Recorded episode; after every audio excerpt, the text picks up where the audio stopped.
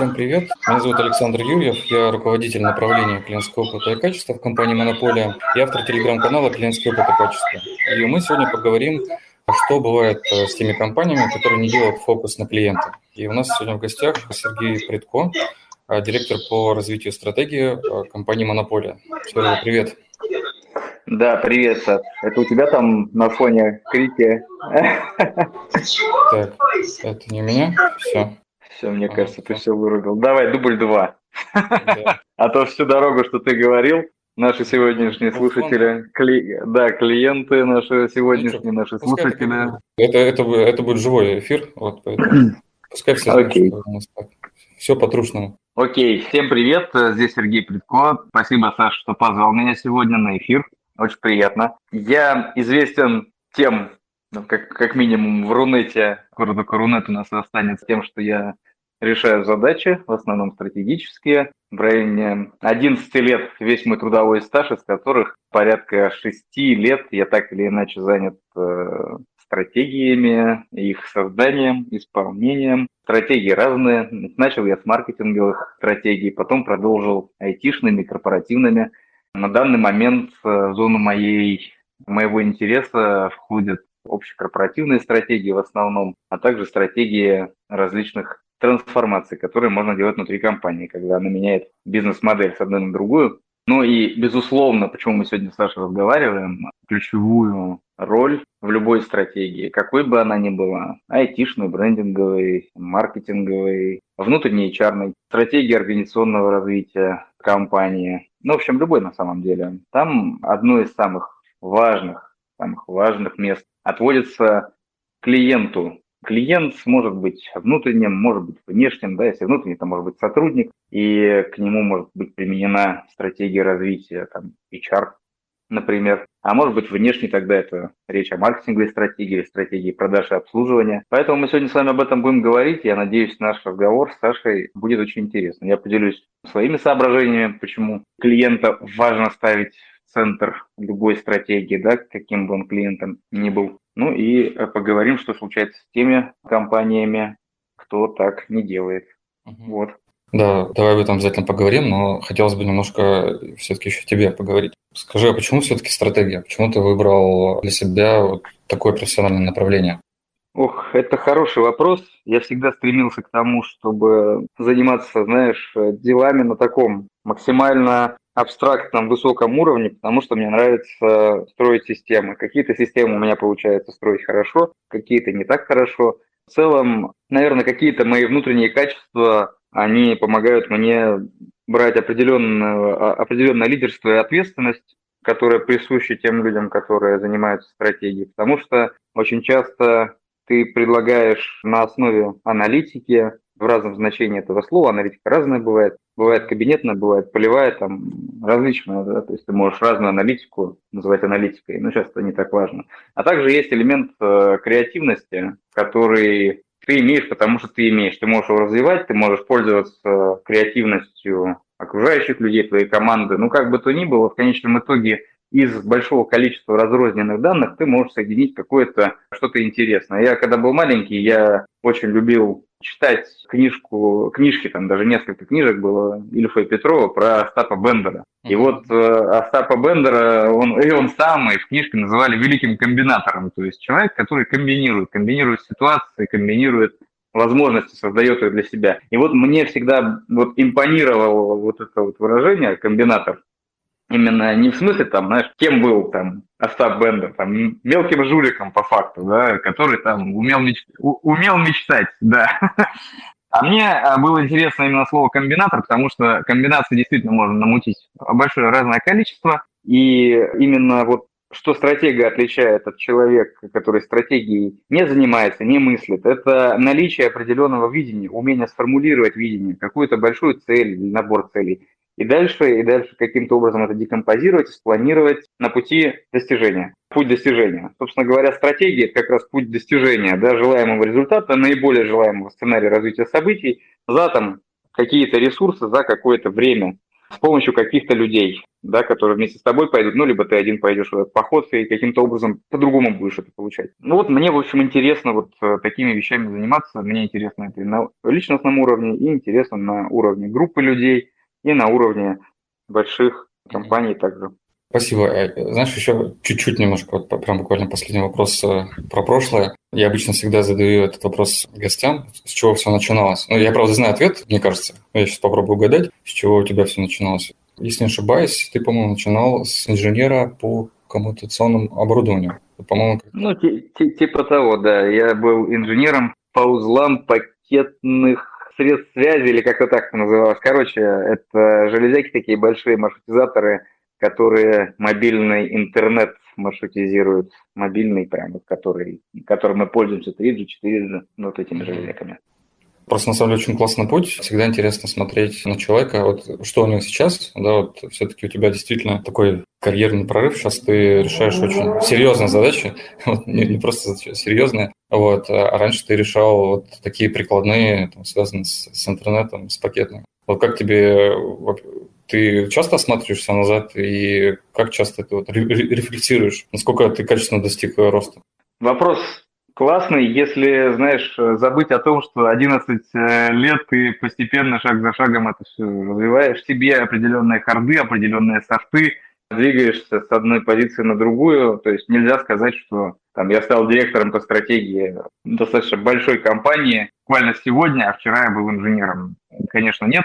У меня образование различное было внутри этого периода, да, которым я старался добивать нужные навыки. Ну и, конечно, там определенный уровень дерзости, смелости требовался при каждом переходе, который э, я брал на себя для того, чтобы, ну, знаешь, как, как раньше учили. Раньше, ну, вот нас с тобой как учили в школе. Ты сначала должен получить какие-то навыки, знания, ты должен доказать, что ты достоин там какого-то следующего места, да, какого-то проекта, какого-то достоин оценки.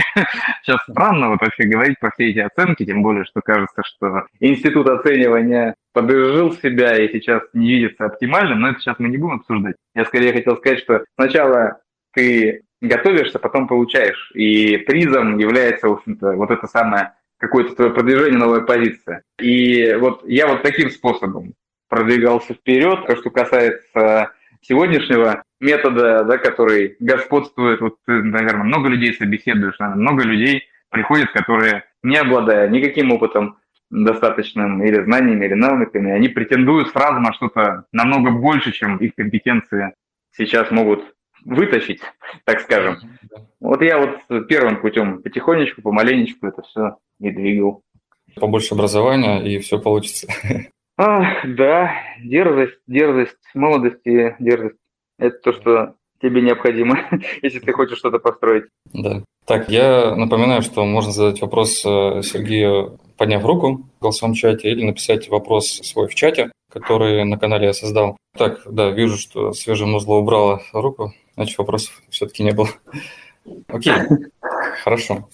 Тогда почему все-таки клиент? Вот если сделать шаг назад на несколько десятилетий, да, то как будто бы, особенно в России, да, все-таки у нас рынок немножко запоздалый в сравнении с Западом, как будто бы на клиента не было такого фокуса. Вот э, мы, по-моему, сегодня с тобой об этом говорили, вот где произошел тот переломный момент, когда компании начали обращать внимание на клиента? Когда, в общем, клиент стал важен? И почему он стал важен? Я какой-то специальной теории на этот счет не владею, могу о своем видение этой ситуации рассказать, а ты покритикуй или, или не покритикуй. Ну, в общем, смотри, как я это вижу. Рынок услуг, там, продуктов, он постоянно развивается. И сейчас то многообразие сервисов на любой вкус для любой аудитории, очень часто мало отличающихся друг от друга продуктов, ну, по сути, ну, например, один и тот же. Вот взять мобильный телефон, например, да, или там взять э, чайник можно чайник и за 500 рублей купить, можно и за 20 тысяч купить. Ну, плюс-минус эти чайники делают самое главное, они кипятят воду. То же самое телефон. Телефон звонит, у него есть интернет, ты можешь там лазить в браузере, пользоваться приложениями на андроиде, на iOS, сейчас неважно. Ну, плюс-минус ты одни и те же задачи решаешь. Но при этом порой есть другие какие-то вещи, связанные там с брендом, связанные с качеством сборки или ну, еще с чем-то. Сейчас это так неважно. И Интересно то, что чайники, вот э, один за 500, другой за там 20 тысяч. И на них на каждого находится покупатель. Так вот, мы наблюдаем такое разнообразие вот этих вот линеек продуктовых, да, ро или услуг, ровно потому, что есть сегментация клиентов. То есть понятно, что ты не продашь человеку, который видит в чайнике только ценность пить воду и, может быть, не обладает денежными какими-то финансовыми да, возможностями купить чайник за 20 тысяч, просто не понимает, зачем чайник за 20 тысяч, чем этот чайник будет отличаться от чайника за 500 рублей. Вот именно накопление данных о клиентах, сегментация, да, то есть системы, которые позволили каким-то образом следы по клиентам собирать более-менее достоверно, сегментировать их затем, а потом пытаться искать подход к каждому сегменту клиентов и пытаться вот эти сегменты раскачивать, дополнительно монетизировать, предлагать им что-то особенное, искать ценностное предложение, казалось бы, в обычном функционале, да, но с добавлением еще чего-то, что важно конкретно, конкретному сегменту, вот это и позволило, наверное, нам говорить о том, что про клиента начали думать, потому что если ты делаешь какой-то commodity продукт, ну, к примеру, ты там, вот, допустим, у тебя нет еще, вот ты в Советском Союзе живешь, у тебя вообще ничего нет, у тебя есть только газировка, там, Дюшес, Буратино и Байкал. И все, и у тебя больше ничего нет. И все пьют вот эти три типа газировки. Тебе вообще, если честно, не надо знать о клиенте ничего, кроме того, что он любит сладкую воду. Сладкую воду любят все. Просто ты там плюс-минус смотришь, какая у тебя чаще больше выпивается, в тех объемах примерно и производишь. Но как только у тебя появляется большое количество способов использования этой газированной воды, ну, например, не только пить просто ее, эту воду, но, например, делать какие-то коктейли. Или, например, для разных случаев ты начинаешь изобретать, например, на Новый год, вот Кока-Кола, значит, это символ Рождества, это символ Нового года, вот Санта-Клаус, и все пьют Кока-Колу. Я вот был, например, в Киргизии, и там я увидел э, на, э, в апреле, и я увидел, например, такую историю. Продается баллон Кока-Колы, и там на этикетке вот так гора плова и Кока-Кола на столе. Ну, то есть ты понимаешь, да, то есть ты в России не увидишь, скорее всего, на этикетке Кока-Колы гору плова, рядом с которой стоит газировка. Но по факту Кока-Кола становится, например, в Киргизии для людей частью вообще ну, как бы ежедневного, ежедневного какого-то цикла, который они проживают. Коротко отвечая на твой вопрос, в какой момент все сломалось и все начали думать о клиенте внезапно, я думаю, что когда вот началось это вот нишевание, когда началось накопление данных и возможность эти данные обрабатывать, тогда и появилось у кого-то желание пробовать навязать помельче сегменты и монетизировать каждый в отдельности, предлагая каждому свою какую-то ценность. И вот если вернуться чуть-чуть не так далеко, как э, ну, там, на 40 лет назад, а, например, там, лет на 15 ты увидишь первый там бум доткомов, ты увидишь там большое количество, первый взрыв такой IT-стартапов, да, в, в долине, именно таких b потому что интернет начал распространяться. И ты заметишь, что в какой-то момент все начали озабачиваться, озаботились каздевом, они начали про клиента спрашивать, они начали у клиента спрашивать потенциально, что бы он хотел. И клиенты поставили на, прям на нулевой уровень уже, на, на супер уже вот, э, как ты первый шаг делаешь, чтобы что-нибудь начать вообще шевелиться в каком-то направлении продуктовом или сервисном. Ты сразу идешь к клиенту, тебе нужно понять, что он купит, зачем что-то производить. Да, вот, кстати, вот опять же, делаешь комодити, сначала производишь, потом ищешь рынок сбыта, все равно выпьют, все равно съедят, все равно там, не знаю, купят. Когда у тебя конкуренция высокая уже, тебе нужно сначала продать, а потом уже где произвести. И вот здесь тоже нужно думать о клиенте. Угу. Да, у меня вот мысли такие, что, да, действительно, наверное, первый момент – это такая дифференциация, то есть когда ну, у тебя одинаковые, ну, в кавычках, продукты, да, или там сервисы, тебе действительно нужно как-то выделяться среди конкурентов. Ну, не знаю, условно, если вы делаете окна, то окна делают все в целом одинаково. Это такой типичный стандарт. И там уже, конечно, зависит от сервиса, от того, как ты продашь и как ты потом будешь сопровождать клиента, твое там дальнейшее взаимоотношение, ну и ценность увидит в итоге клиент в тебе или нет. Это первый момент. А второй, наверное, действительно, когда был вот этот э, бум доткомов, э, мне кажется, что ну, там же пошла оценка компании, да, и начали оценивать компанию. Как ты оценишь компанию, у которой, по сути, ничего нет? Ну, то есть ее не существует ну, в физическом смысле. Да, вот, э, не знаю, есть какой-то Google, но у ничего нет. У нее нет, не знаю, траков, у нее нет офисов в таком широком смысле, он тогда, наверное, не было. Вот, но нужно ее как-то ценить. И тогда, наверное, ну, это мое предположение, начали смотреть в том числе и на клиентов, да, а что за клиенты у этих компаний, и сколько они выручки генерят. И вот тогда, наверное, был какой-то вот переломный момент. Ну, я думаю, что да, когда ты переходишь от бизнеса, который ну, просто зарабатывает деньги с каждой сделки, да, то есть продаешь в магазине молоко или мясо. И, в принципе, у тебя плюс-минус одно, одно и то же количество людей проживает на этой территории, и они примерно сколько-то съедают мясо, они у тебя так и так будут покупать, и ты с каждой транзакции, с каждой покупки что-то заработаешь. Здесь, наверное, достаточно просто посмотреть на выручку, и ты поймешь, там, хороший это бизнес или не очень, да?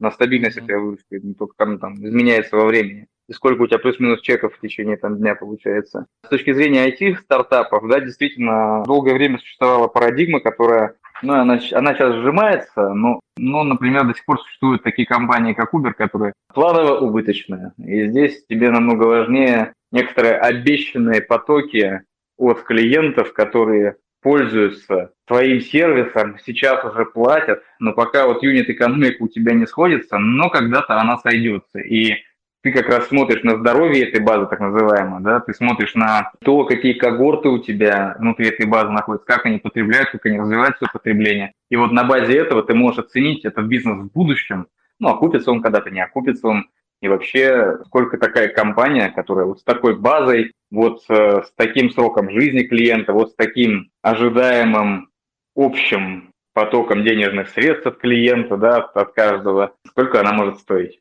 Да, согласен с тобой, что еще вот здесь момент оценки угу. компаниям. Угу. Сейчас э, да, хочу еще раз напомнить, что вопросы можете задавать в чат или поднять руку. Также вы можете поддержать развитие канала, это довольно легко. В чате есть ссылка, любая сумма просто меня обрадует и меня улыбнет. Вот, спасибо большое за донаты, за будущее. Так, давайте по вопросам. Давайте, наверное, сейчас дадим слово Дмитрию, вот, который поднял руку у нас в голосовом чате. Дмитрий, вы можете задать вопрос.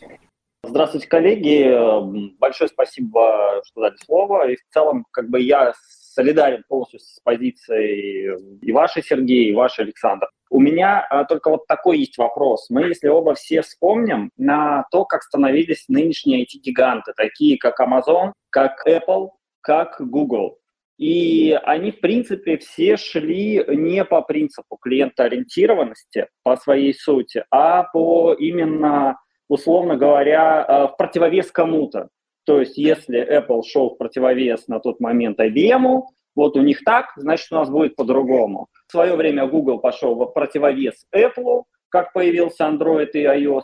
Вот тут, наверное, да, тут сегментация появилась, то есть Apple сказал, мы будем ориентироваться на человека в центре, Google будет ориентироваться на разработчика. Вот. Вопрос, как вы считаете, позиция изначального э, центрирования в противовес одна, одной компании другой, это хорошо или плохо с точки зрения клиентского опыта, с точки зрения клиентоориентированности? То есть, э, ну вот именно вот так это, что это будет устроено. У меня вот стол коричневого цвета, я считаю, что коричневый это плохой, значит я сделаю точнее черный стол, цвета, а вот у меня будет белый, потому что там черный. Ну, как бы вот тут приблизительно вот в таком ключе. Правильно это или нет? Вот. Спасибо. Спасибо за вопрос. Я бы на него ответил следующим образом.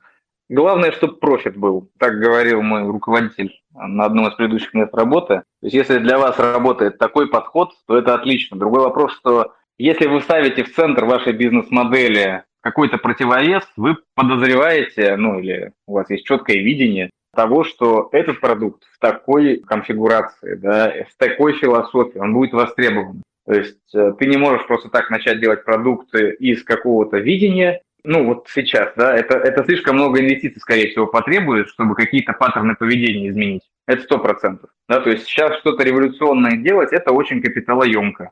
Это сто процентов очень такой Наверняка есть ниша, где еще можно малым капиталом попытаться что-то поменять на небольшом количестве людей с точки зрения их майндсета и привычки, и потом постепенно-постепенно дожать э, большую и большую публику. С другой стороны, Apple там поставил в центр человека, Google тоже поставил в центр человека, да, ну просто это разработчик, а не конечный пользователь. С другой стороны, он в конечном итоге ведь поставил человека, и его потребности закрывает. Если это разработчик, значит, ему там кайфовее всего, да, он ценность создает для своих клиентов, и он уже ставит в центр человека, который пользуется этим сервисом. Ну, то есть мне кажется, что здесь речь больше о, о наличии некоторого вижен своей бизнес-модели, да, которую та или иная компания реализует. Нет, наверное, плохого и хорошего. В конечном итоге все равно ты делаешь сервис для человека, который потом что-то с этим сервисом делает. Например, для другого человека, а может быть сам потребляет.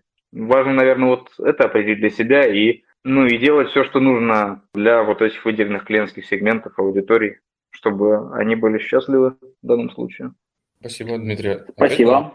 Да, спасибо большое. Спасибо. Так, так, есть еще вопрос в чате. Используете ли вы Jobs to be done и насколько он распространен в РФ? Вот такой вопрос от старца. Старец Jobs to be done используем, в РФ распространен. Фреймворков много, все фреймворки хороши, и Jobs to be done тоже. Кому что удобнее, кому что нравится. Ну, то есть э, самое главное, чтобы вам удобно было, чтобы вы могли ценность потом на базе этого какую-то для себя извлечь и затем на базе нее дотюнить свое ценностное предложение, своего продукта, своего сервиса, опять же, для клиента, а может быть для разных сегментов разные ценностные предложения у вас будут получаться. Вот, знаешь, хотелось бы поговорить о примерах таких компаний, которые до сих пор, может быть, не ставят как-то в центр клиента по разным причинам. Да, может быть, у них такая модель, может быть, они просто этого не хотят, может быть, просто не понимают. Вот э, что обычно с такими компаниями происходит? Ты знаешь, есть, э, есть э, вообще разные примеры, я тут думал просто. Понятное дело, что когда в какой-то момент мне там отрасль телекома близка, я могу там всех наших операторов так или иначе разложить очень хорошо. Могу сказать так, что именно фокус на клиента в свое время очень сильно а, вырастил в NPS. У тебя публика здесь вся целевая, они знают, что, что такое NPS. NPS – это самое главное в данном случае. Метрика, да, на которую можно ориентироваться, замерять счастье клиента. Так вот, у черного оператора NPS до последних там, пары-тройки лет у него NPS был там, на десятки больше, чем у ближайшего конкурента красного.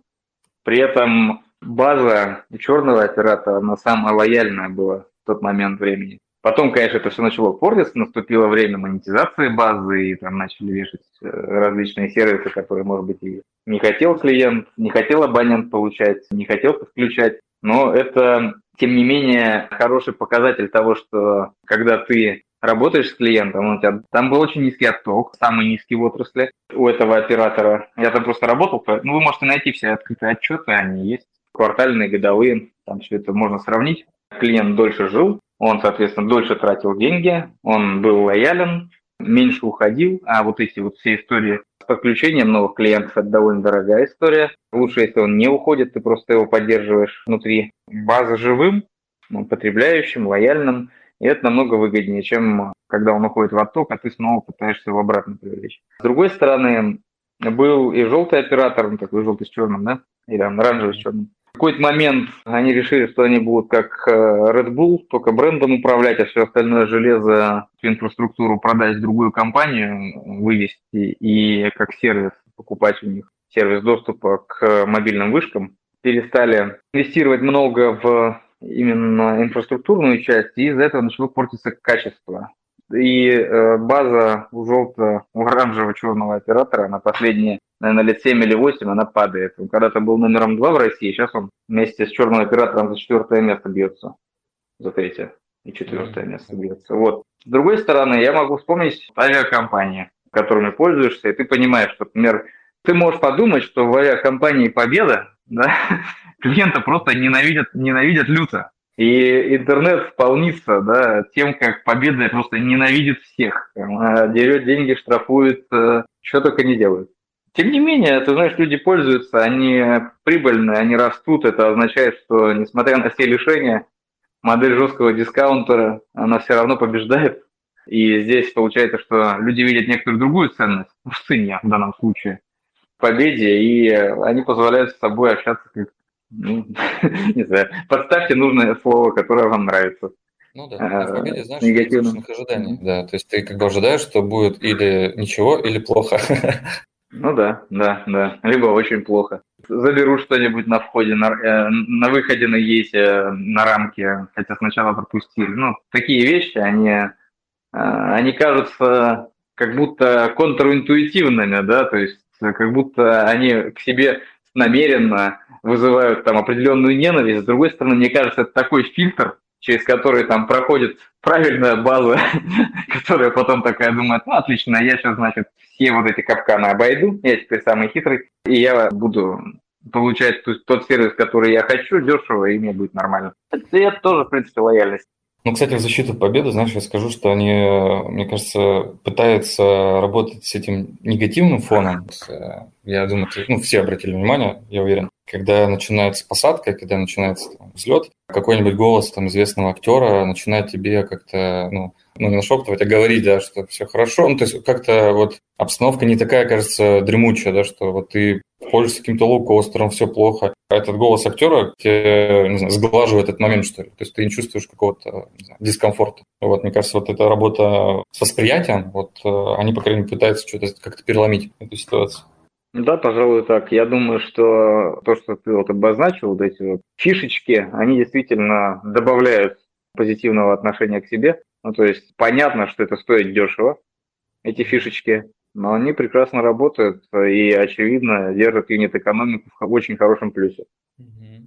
Если посмотреть, во всей группе Аэрофлота Победа – это единственный, единственная авиакомпания, которая прибыльна по итогам прошлого года, она растет по количеству перевезенных пассажиров и по выручке. Вот можно ли сказать, что компания Победа клиент-ориентирована? но она ориентирована на определенный сегмент людей, которым там цена самая, ну то есть ценностное предложение просто цена, цена за там, за перелет. Все, им больше, в принципе, ничего не надо. Можно ли сказать, что у Победы супер классное расписание рейсов? Нет, пожалуй, нет. Не самое лучшее, не самое удобное. То есть рейсы там не всегда в самое лучшее время стоят в течение дня. Однако, сколько раз не летал, они полные. Получается, что они очень четко заняли нишу, которую никому не отдают и которая дает свои плоды. То есть, если все остальные там, Аэрофлот пытался играть, что он там такой квази-премиальный, S7 там, что он там молодежный, и там тоже такой как будто повыше да, классом, чем там просто обычный, то вот, пожалуйста, можно все отрубить, поставить супер неудобные кресла, самые дешевые, можно не кормить, можно отбирать сумки, заставлять унижаться, запихивать вот эти вот рамочки, да, людей, там, сумки и пытаться упихивать, и все это смотрят на это, они тебя жалеют, но ты это как бы все равно делаешь. И кому-то нравится, кому-то нет. Это уже вопрос э, к тому, каких людей фильтрует победа в свою базу. Ну вот готовы запихивать свою сумку, пока все остальные смотрят, для того, чтобы получить свой бесплатный, ну ладно, не бесплатный, ну, свой билет, свой проход. Вот мы с тобой говорили о каких-то вот IT-компаниях, э, ну, Apple, Amazon, там, ну, нам проговаривали Google. Вот, вот они вроде все поставили в центр клиента. И, и вроде получилось. Ну, то есть как у них э, выручка растет, у них капитализация, ну, просто там, колоссальная. Как ты думаешь, ну, или как ты, не знаю, помнишь или не помнишь, есть ли компании, у которых не получилось? Просто пытаюсь вспомнить хоть какую-то компанию айтишную, у которой не получилось. И мне кажется, что это что-то типа Yahoo, ну, какие-то такие компании вспоминаю, у которых э, не получилось, ну, как бы заслабиться, вот, mm-hmm. не получилось э, хорошо вырасти. А MySpace. Помнишь да, такой да, MySpace? Да, да, о, да, да, да. Вот была ли ошибка именно в том, что они не ставили клиента вот в центр? Или все-таки там были такие типичные ошибки стартапов, IT-компаний? Там, насколько я помню, целый букет ошибок у каждого был, и там, начиная от бизнес-модели и заканчивая там неверными решениями топ-менеджмента, да, неверное видение рынка. То есть ты можешь быть сколь успешным и ставить клиента в центр, но если ты не понимаешь, что ты будешь дальше с этим делать, и ведешь компанию к неправильному видению рынка, да, то есть каждая компания, она примерно представляет себе, имеет видение того, а какой рынок будет, например, через год, а какое место я бы хотел со своей компанией занимать на этом рынке. И у тебя плюс есть еще э, финансовая история, то есть ты должен, чтобы у тебя дебет с кредитом сходился и оставались какие-то деньги на инвестиции. И если ты планово убыточный, ты должен понимать, откуда ты деньги возьмешь. И в какой момент ты все-таки перестанешь быть убыточным, да, и начнешь генерить деньги. Значит, ну, не бизнес, как говорил, и продолжает говорить Тиньков, да. Поэтому э, здесь, наверное, если вспомнить из российских, ну вот Рокетбанк, мне кажется, хорошая история. Там клиентов, там, не знаю, в самый центр поставили, там его любили, облизывали, очень по-смузишному все было устроено. Однако, как бы, банк так и не смог научиться зарабатывать. Э, он в итоге с долгами, там, по-моему, закрылся. Ну, то есть, вот, пожалуйста, пример такого финтех-проекта. То есть это же был такой необанк, у него инфраструктура была сначала Еврокоммерс, потом открытие, потом, по-моему, точка, точка в открытии. Да-да-да. Ну, то есть они как бы там шли от одного инфраструктурного банка к другому и представляли собой, там, условно, интерфейс доступа к классическим услугам, классный интерфейс и обслуживание, процесса обслуживания. Вот. Клиента можно ставить в центр, но надо думать, как с него зарабатывать, конечно. Ну да, да. кстати, кажется, это очень классный пример, когда ты не должен быть слишком сфокусирован. Ну, то есть, э, все-таки, если говорить про рынок, ну, все, ну, в основном, коммерческие организации. В первую очередь, нужно зарабатывать деньги. Просто если это можно сделать, ставя во главу угла клиента, да, и зарабатывать еще больше, то это круто. Но если ты ставишь при этом, ты еще больше загоняешься в долги, ну, это такая модель, ну, не про бизнес, скорее, это про, я не знаю, про что. Вообще, но это точно не про бизнес. Ну, конечно, конечно. Идеальная модель компании, да, это когда ты что-то делаешь для клиента вместе с клиентом. Ну, то есть ты его вовлекаешь в процесс создания вот этих вот фич, ценностей и так далее. Когда клиент становится частью твоего продукта, частью твоей компании, когда он становится частью твоего процесса создания нового. Да, да, да.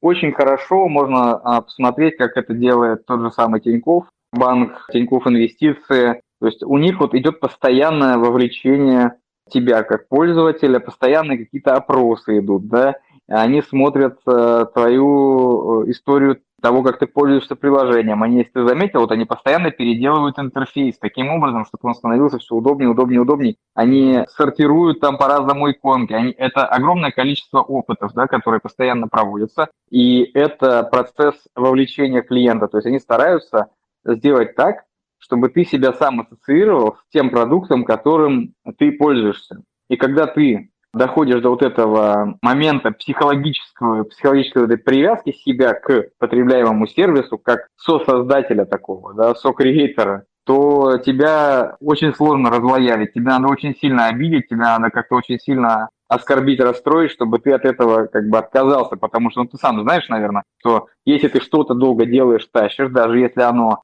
долго-долго не получается, чем дальше ты идешь, тем тебе больнее бросать. И вот это тоже вот про вот это, то есть это такие вот психологические особенности людей, да, которые можно использовать при создании продуктов для того, чтобы и клиент в центре стоял, и он думал, что он в центре стоит, и ты с него данные получал, и ты с него лояльность получал, и заработок ты с него получал. То есть при этом он остается довольным, он со-креатор, он со-создатель, он тебе помогает, он чувствует, что его ценят, ну и вот это вот э, одно за другое цепляется, и получается, что у тебя есть огромное количество волонтеров таких, да, твоих клиентов, которые еще и являются самыми лояльными клиентами, самыми преданными, они тебе и баги помогают чинить, они тебе помогают новые фичи придумывать, и еще с радостью платят за свои сервисы. Ну, идеально. Кстати, про Тинькофф ты мне напомнил. По-моему, это в банке Тинькофф. Они реализовали такую канбан-доску для вот как раз таких лояльных клиентов. И, собственно, они могут формировать в том числе приоритет для разработки. Mm-hmm. То есть это прикольно. Ну, то есть ты видишь, во-первых, то есть понятно, что у тебя как, как у клиента лояльного есть какие-то пожелания, да, то есть я хочу, не знаю, какую-то супер красную кнопку. И вот эта супер красная кнопка, она будет в виде карточки, и ты будешь видеть, э, ну, примерно какой-нибудь срок решения. Вот, это прикольно. То есть такие штуки прям, они как бы еще больше тебя как бы лояли. То есть, с, другой, с одной стороны, эта задача, наверное, быстрее не пойдет от того, что ты видишь. Но с другой стороны, ты эту задачу как бы видишь, она у тебя визуализировалась, есть какой-то, возможно, даже мнимый срок, но, по крайней мере, есть какое-то чувство контроля и вовлеченности в процесс э, разработки того личного кабинета, которым ты пользуешься каждый день. Вот это, конечно, круто. Я вот добавлю здесь. Э, вот эта прозрачность и эта позиция открытости со стороны компании по отношению к клиенту, они дают э, ну, знаешь, как Фридман Михаил из Альфа-банка, он говорил, сейчас эпоха такая, когда люди хотят решать. Там они хотят э, выбирать, они хотят голосовать, они хотят, чтобы было решение вынесено там в их пользу, там, например, если там какая-то ситуация произошла, и они хотят этого они хотят решать, они хотят, чтобы было все, как они хотят в их мире, в их информационном там пузыре, в их там ежедневной жизни. И вот это люди хотят решать, самые лучшие компании дают, ну, как минимум, видимость того, что люди могут решать, и они решают. И вот ты вот говоришь, канбан-доска, ну вот отлично, то есть получается, что я могу сделать так, чтобы огромный банк или там огромная IT-компания или там производственная какая-то компания, она раз и прислушалась ко мне. Это получается что? Я великий? Получается, я великий. Значит, меня слушают. Ну и вот, вот это вот э, э момент э, значимости, да, который компания может дать клиенту, это одно из самых важных, что компания вообще, в принципе, может дать клиенту, потому что, ну вот, если взять, там есть такой фреймворк, называется Бизон, безопасность, значимость, новизна. Это все, что ты должен как компания, там, как продукт, как сервис, вот, одно из трех, либо все в комплексе давать своему клиенту. Безопасность, э, что он находится в пользовании приложения, например, какого-то продукта, что он всегда будет обслужен, что его никогда не обманут, что он, ну, какая-то такая безопасная среда пользования, да. Там значимость клиент для меня важен, я тебе это всячески показываю, поэтому ты чувствуешь себя важным человеком, когда пользуешься сервисом или продуктом этой компании, ты знаешь, что компания тобой дорожит. Ну и новизна, постоянно нужно удивлять, постоянно нужно развлекать, постоянно нужно давать э, новые эмоции клиенту.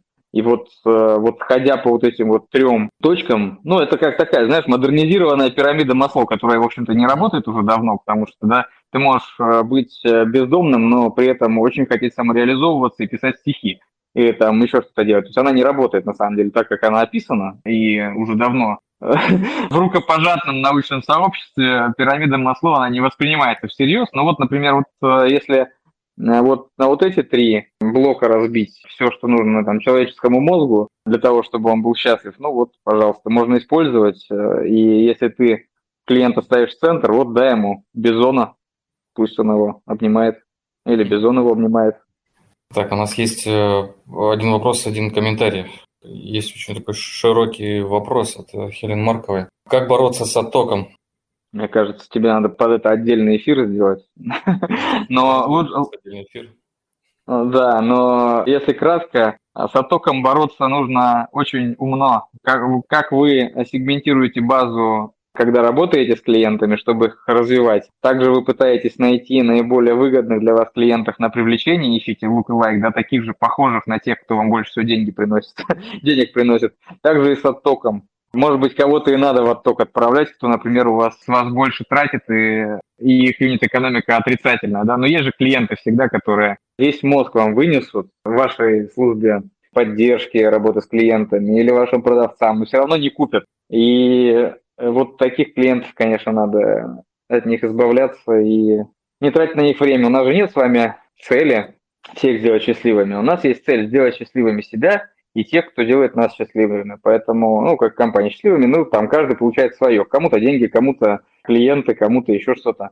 Поэтому нужно очень тщательно сегментировать аудиторию, стараться отправлять в отток, не привлекать и отправлять в отток нецелевых ваших клиентов, да, которые вам невыгодны отказываться от работы с ними, а тех, кто вам нужен, потому что он много покупает, лишних вопросов не задает, с удовольствием платит за новые продукты, пробует. Вот таких отыскивать в своей базе, вот как раз их стараться максимально сохранять в базе, как бороться с оттоком, я думаю, это такая большая тема, и я думаю, что здесь универсальный рецепт вставать в сапоги, да, в обувь клиента и вместе с ним смотреть, а что же ему не нравится и как же сделать так, чтобы ему понравилось, да, то есть очень много брать интервью, каздевить его, самому проходить путь и стараться удерживать. Всячески растить его лояльность и выстраивать отношения с ним. И с точки зрения привлечения тоже смотреть, как можно привлекать в базу а, клиентскую тех, кто вот похож на вот этих прекрасных клиентов, которых вы, которые вам нравятся, которые вас делают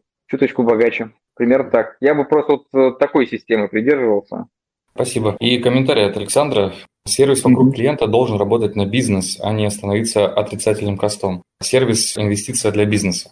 А Rocket – сервис, который определил бизнес-показатели. Похожая история была в начале десятых годов с e-commerce enter.ru, где через несколько лет инвесторы захотели начать зарабатывать. Просто mm-hmm. клиент, клиент в центре – это не совсем про бизнес. Ну, собственно, да, вот про это говорим, да, что, конечно, клиент – это важно в любом случае, если ты э, на них зарабатываешь. Но если ты не зарабатываешь на клиенте, то тогда почему он твой клиент?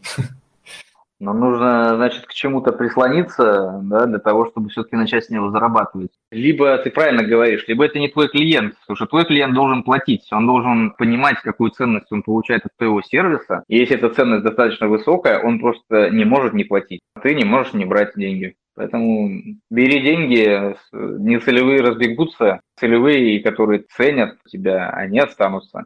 Это знаешь, как э, есть такая рок-группа Elysium, возможно, ты слышал про нее. Да, из Нижнего Новгорода, да. Ну, они достаточно большую эволюцию прошли. Сейчас, наверное, будет речь э, даже не об их музыке, а скорее об их лирике. То есть они сначала пели такие как, как бы дворовые песни, потом у них был, был этап, когда они пели много про космос, такой космос-рок у них был, а сейчас у них такая жесткая политическая позиция. И вот я, я прям помню вот этот перелом, да, когда они начали переходить от песен про космос романтических, когда они перешли к политике, да, ну там поменялась ситуация в стране когда, э, несколько лет назад, и они поменялись. И было видно на концертах, как приходят старые, любители старых песен, да, и как их корежат от нового, и какая публика приходит на новые песни, и они даже не в курсе про старые. И вот этот момент, я помню, они расшивали следующим образом. Они говорят, мы, конечно, знаем, мы и для вас, и для вас сейчас сыграем, но просто имейте в виду, год за годом старых песен будет все меньше, хоть они нам нравятся, но будет все больше, потому что мы бы хотели видеть на наших концертах вот таких вот, типа, фанатов, да, условно говоря, слушателей. Uh-huh. И вот, вот этот момент, то, что ты с помощью, там, you cannot not to communicate, как говорится, ты не можешь не коммуницировать. И когда ты коммуницируешь своим поведением, своим месседжем, то, что ты говоришь, то, что ты несешь куда-то, да, вот в пространство, это то, что формирует как раз твою клиентскую базу. Они сами собираются вокруг тебя как бы ты можешь сам формировать свою аудиторию, ты можешь сам ее постоянно развивать, изменять туда, куда тебе хочется. Если ты выбрал правильное направление, у тебя будет расти монетизация, будет расти объем этих клиентов, да, может быть, в разных сегментах, но это как бы, это должно быть системной работой. И вот этот момент формирования своей аудитории и поиска той ценности, за которую они будут платить, то есть за которую, за которую они будут к тебе приходить, вот это очень важная работа компании, да, стратегического маркетинга, клиентского опыта, всех, кто так или иначе занимается созданием продукта, всех, кто для клиента старается принести максимальную ценность в сервисе, в обслуживании, ну и во всех точках касания. Да, спасибо. И так, я предлагаю, наверное, потихонечку завершать. И у меня есть последний вопрос, традиционный. Как ты считаешь, в чем сила клиентского опыта? Сила клиентского опыта в в общем, смотри, самая сильная манипуляция – это предельная честность и прозрачность.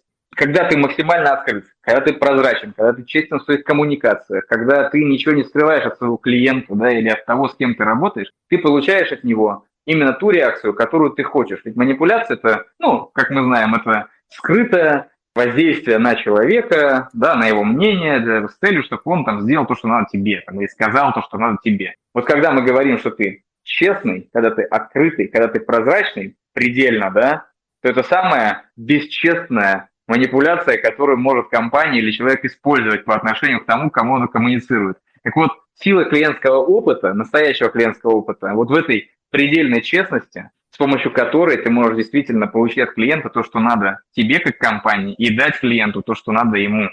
Спасибо большое. Такая небольшая ремарочка к твоему ответу. Когда-то у одного черного оператора было даже такое позиционирование, честность.